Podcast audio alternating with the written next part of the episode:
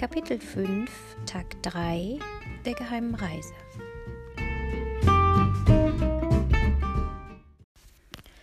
Am Morgen kitzelte mich etwas an der Nase. Es war ein Grashalm. Der Halm kitzelte nicht von allein. Am Ende des Grashalms war Sam. Der kicherte wie ein kleiner Junge. Ich nahm unter mir eine Handvoll Heu und warf es ihm ins Gesicht. Jetzt begann eine wilde Heuschlacht mit noch wilderem Gekreische. Fräulein Luise, die auch schon wach war, sah uns lachend dabei zu. Wir verschonten sie, da sie ja schon etwas älter war. Aber plötzlich bekamen wir von hinten beide eine Ladung Heu ab, und als wir uns umdrehten, guckte uns Fräulein Luise beleidigt entgegen. Ihr denkt wohl, ich bin zu alt für Heuschlachten, aber da habt ihr euch geirrt und bevor wir etwas sagen konnten, bückte sie sich erneut und warf wie eine Wilde um sich. Dabei kicherte sie. Jetzt hatten wir die alte Dame lange genug verschont. Und dann saßen wir da, drei Häufchen lebendiges Heu, völlig außer Atem. Ich denke, es gab keinen Ort, an dem ich kein Heu hatte, einschließlich meiner Unterhose, und es piekte schrecklich. Überall auf der Haut hatte ich schon rote kleine Punkte von dem ganzen Heugepieke. Ich muss mal, sagte ich zu den anderen beiden schwer atmenden Heuhaufen und ging los, um die Toilette zu suchen. Die dritte Tür, die ich entdeckte, sah vielversprechend aus, aber kaum hatte ich die Holztür, hinter der ich die Toilette vermutete, geöffnet, schon wurde ich fast überrannt. Ich kreischte und rannte so schnell ich konnte. Hilfe, Hilfe! schrie ich, als ich endlich wieder in der Scheune war. Mir ist was ganz Blödes passiert. Die Toilette war schon besetzt von Millionen von Schafen, großen und kleinen und dicken und Halt, halt, halt, unterbrach mich Luise. Was redest du da? Ich war immer noch ziemlich außer Atem und das Sprechen fiel mir schwer. Schafe, viele, alle, weg, einfangen, schnell. Und obwohl das weder ein Satz war, noch wirklich die Situation angemessen erklärte, waren Luise und Sam bereits auf den Beinen, raus aus dem Schuppen und über den Hof. Überall rannten die Schafe herum, ein echtes Durcheinander. Die Sonne war noch nicht aufgegangen, aus dem großen Stall hörte man die Kühe schnaufen und muhen. Und in der Küche im Bauernhaus brannte Licht. Sam, Luise und ich fingen ein Schaf nach dem anderen ein, und bald war nur noch ein großes, störrisches unterwegs, das uns schon einige Male wieder entwischt war. Schnell, die Bäuerin kommt sicher gleich, flüsterte Luise und rang nach Luft. Ich stützte mich auf das Schaf und schlang meine Arme um seinen Hals. Ich hab's, ich hab's, rief ich. Doch das Schaf war stärker. Es rannte los und schleifte mich einfach mit. Ich hörte Sams Lachen. Fragt sich, wer hier wen hat, lachte er schallend. Und dann spurtete er dem Schaf mit mir dran hinterher. Gemeinsam gelang es uns auch, diesen Ausreißer wieder einzufangen. Und völlig fertig und schweißnass schlossen wir die Tür zum Schafstall. In eben diesem Moment erschien die strenge Bäuerin. Ah, seid ihr schon wach? fragte sie. Wir nickten unschuldig. Dann könnt ihr gleich mal die Schafe da aus dem Stall lassen und gegenüber die Eier bei den Hühnern einsammeln, und wenn ihr fertig seid, gibt es ein Frühstück im Haus. Wir sahen uns an.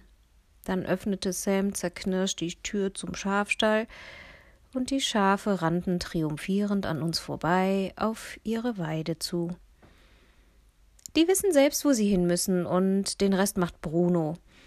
Und schon pfiff sie durch die Zähne. Bruno war der Hofhund, der dafür sorgte, dass kein Schaf ausbüchste. Ich mag keine Hunde, grummelte Fräulein Luise, und Sam und ich lachten aus vollem Hals. Nach dem Frühstück ging die Fahrt weiter. Wir spielten das A bis Z Spiel. Ich weiß nicht wie oft. A bis Z Namen, A bis Z Tiere, A bis Z Berufe und irgendwann wurden wir erfinderischer. A bis Z Fantasietiere, A bis Z Filme, A bis Z Bücher und so weiter und so weiter. Die Bäuerin hatte uns sogar ein Lunchpaket mitgegeben. Das war nett. Da waren gekochte Eier, leckere Butterbrotstullen, frische Kuhmilch und sogar drei Stück, Stück Gugelhupfkuchen drin. Wie bei Rotkäppchen. Ich müsste mal auf die Toilette, sagte Fräulein Luise, die zur Abwechslung hinten im Auto saß. Schon wieder? fragten Sam und ich gleichzeitig. Fräulein Luise stöhnte. das ist eben so, wenn man älter wird, da schon gut zu viel Information. Ich muss das alles gar nicht unbedingt wissen, wehrte Sam ab und fuhr direkt die nächste Parkbucht an. Es dämmerte bereits und auch hier gab es kein wirkliches Klo, aber viele Büsche. Dass ich das in meinem Alter noch mitmachen muss, grummelte Luise, und schon war sie zwischen den Zweigen verschwunden. Sam und ich hatten uns gerade aus dem Auto geschält, da bewegten sich die Blätter schon wieder und Fräulein Luise erschien mit blassem Gesicht. Ihre Augen waren weit aufgerissen. Ein Monster, rief sie völlig außer Atem. Da, in den Büschen sitzt ein gewaltiges, zotteliges Monster und fletscht die Zähne. Schnell weg hier. Doch Sam ließ sich nicht so leicht vertreiben. Die Neugierde war größer. Er holte eine Taschenlampe aus seinem Rucksack und schlich sich zu der Böschung. Sei vorsichtig, Sam, warnte die immer noch zitternde Luise. Aber Sam war schon im Geäst verschwunden. Es dauerte auch nicht lange, da wackelten erneut die Blätter und Sam erschien. Ein seltsames, großes Etwas an seiner Seite. Inzwischen war es so dunkel, dass man nur ein Hecheln vernahm, und ich konnte gar nicht so schnell realisieren, was das war. Da sprang das Ding auf mich zu und schleckte mir über das Gesicht mit einer riesigen Zunge. Ich war zwischen Auto und Monster eingeklemmt, aber Angst hatte ich eigentlich keine, denn dieses Monster, das war mir doch relativ schnell klar, war kein Monster, sondern ein riesiger, zotteliger Hund. Er war an einen Baum gebunden und wedelte mit dem Schwanz, als er mich kommen sah, sagte Sam und guckte den Hund liebevoll an. Luise stand etwas abseits und beobachtete dieses wedelnde, hechelnde Etwas. Sie runzelte die Stirn und spitzte ihre Lippen. So eine Gemeinheit, regte ich mich auf. Wer macht denn sowas? Das ist leider oft so, meistens zur Ferienzeit. Die Leute haben ihren Urlaub gebucht und wissen nicht, wohin mit ihren Vierbeinern. Und dann setzen sie sie einfach aus. Sam seufzte. Wir können ihn nicht hier lassen, entschied ich. Du, äh, du willst den da mitnehmen? Fräulein Luise hatte endlich ihre Sprache wiedergefunden. Ich nickte entschieden. Aber doch nicht in meinem Auto. Angst lag in ihrer Stimme. Wie denn sonst? Der Arme wird verhungern, wenn wir ihn hier lassen. Ich tätschelte dem Zottel den Kopf. Der stinkt sicher und ich erschrecke immer so, wenn Hunde bellen. Der bellt bestimmt nicht, er wirkt sehr gut erzogen, verteidigte ich den Hund, der wie auf Kommando anfing, laut und tief zu bellen. Fräulein Luise zuckte jedes Mal zusammen. Luise, das meint er doch nicht böse, der freut sich eben, dass wir ihn gefunden haben. Sam kramte inzwischen in unseren Vorräten und steckte ihm das Wurstbrötchen hin, das wir an der letzten Tankstelle gekauft hatten. Der Hund fraß es mit einem Haps auf.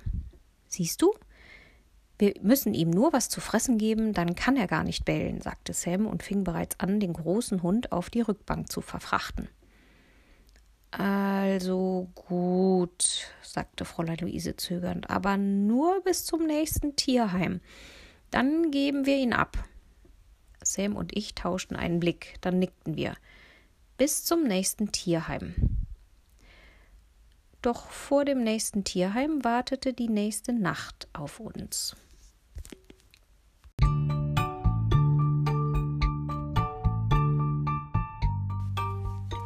Ava schreibt: Schnitzeljagd im Wald. Ich war ein Fuchs, war so spannend. Betreuer Max ist total toll und hübsch. Flo hat sich eine Zecke eingefangen. Ih, Tessa will nichts mehr mit ihr zu tun haben, weil vielleicht ansteckend. Sowas. Bussi, wie man hier sagt, Ava.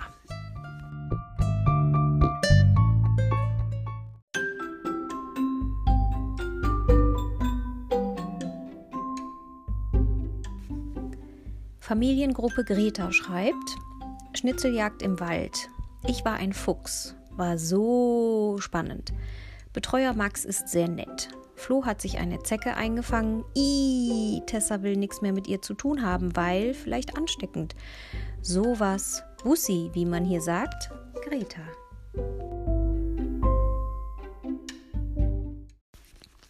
Ich kann und will heute nicht schon wieder in einem Heuschober, einem Maisfeld oder im Auto schlafen. Da mache ich kein Auge zu, beschwerte sich Fräulein Luise. Ich beugte mich vor und streichelte ihr von meiner Rückbank aus über den Arm. Das musst du auch nicht. Wir finden schon eine bessere Lösung, beruhigte ich sie. Zum Beispiel in einer Jugendherberge, rief Sam erfreut aus und zeigte auf ein Schild am Straßenrand. Fräulein Luise lachte laut auf. Jugendherberge, das ist nicht euer Ernst. Ich bin 79 Jahre alt. Ich gehe schon seit 60 Jahren nicht mehr wirklich als Jugendliche durch. Kein Schönheitschirurg der Welt kriegt das hin, dass die mich da reinlassen. Das leuchtete uns ein. Also entwarfen wir einen Schlachtplan. Vor der Jugendherberge parkten wir das Auto. Sam und ich gingen hinein. Luise und der Hund warteten draußen im Auto. Sam gab mich als seine kleine Schwester aus und reservierte drei Betten. Zu der Dame an der Anmeldung sagte er, seine Freundin Lou würde später noch eintreffen. Es ist leider nur noch bis 23 Uhr jemand am Empfang. Da müsst ihr deiner Freundin die Tür selbst aufmachen. Hier ist der Schlüssel. Aber seid leise und macht kein Licht im Schlafraum an. Wir sind voll besetzt und da werden die meisten bereits schlafen. Sam nahm den Schlüssel entgegen und guckte mich triumphierend an. Das war ja leichter als gedacht. Die Leiterin zeigte uns das Zimmer und die Betten, und dann holten wir Rucksäcke und Koffer und gaben Luise, die sich leider immer noch nicht mit dem Hund angefreundet hatte, Bescheid. Um 23 Uhr schleusten wir die verbotene Luise und den wahrscheinlich noch verboteneren Hund in die Jugendherberge. Vielleicht ist der Hund ja jugendlich. Sein Alter wissen wir schließlich nicht, und dann hätte er eine Berechtigung, hier zu übernachten. Morgen stehen wir einfach so früh auf, dass niemand den Hund und Luise bemerkt, schlug Sam vor. Würdet ihr bitte aufhören, dieses Monster und mich im selben Atemzug zu nennen? Ich glaube, Luise mag keine Hunde, Sam grinste. Doch, ich hab nichts gegen sie, solange sie mir nicht zu nahe rücken. Es war ein größerer Schlafsaal mit ungefähr zehn Schlafplätzen. Wir schlichen hinein und bezogen leise, um die anderen Schlafenden nicht zu wecken, unsere Betten mit den dafür bereitgelegten Überzügen. Sam nahm den Hund mit sich und verschwand im Bad. Zum Glück befand sich das Bad am Ende des langen Flurs, denn Sam benutzte ausgiebig die Dusche und den Föhn, der dort zur Verfügung stand. Als er mit dem Monsterhund leise den Schlafsaal betrat, zog eine Duftwolke zu mir hoch in das Stockbett. Ich schnüffelte. Du riechst gut, flüsterte ich und gähnte. Das ist Moses. Der ist sauber und trocken und fühlt sich pudelwohl. Moses? fragte ich und hörte, wie Sam dem Hund seinen Platz vor unserem Stockbett zuwies und dann selbst im unteren Bett verschwand. Ich hatte eine sehr intensive Unterhaltung mit ihm und wir fanden beide, dass der Name Moses gut zu ihm passen würde. Kurze Zeit später waren wir alle eingeschlafen.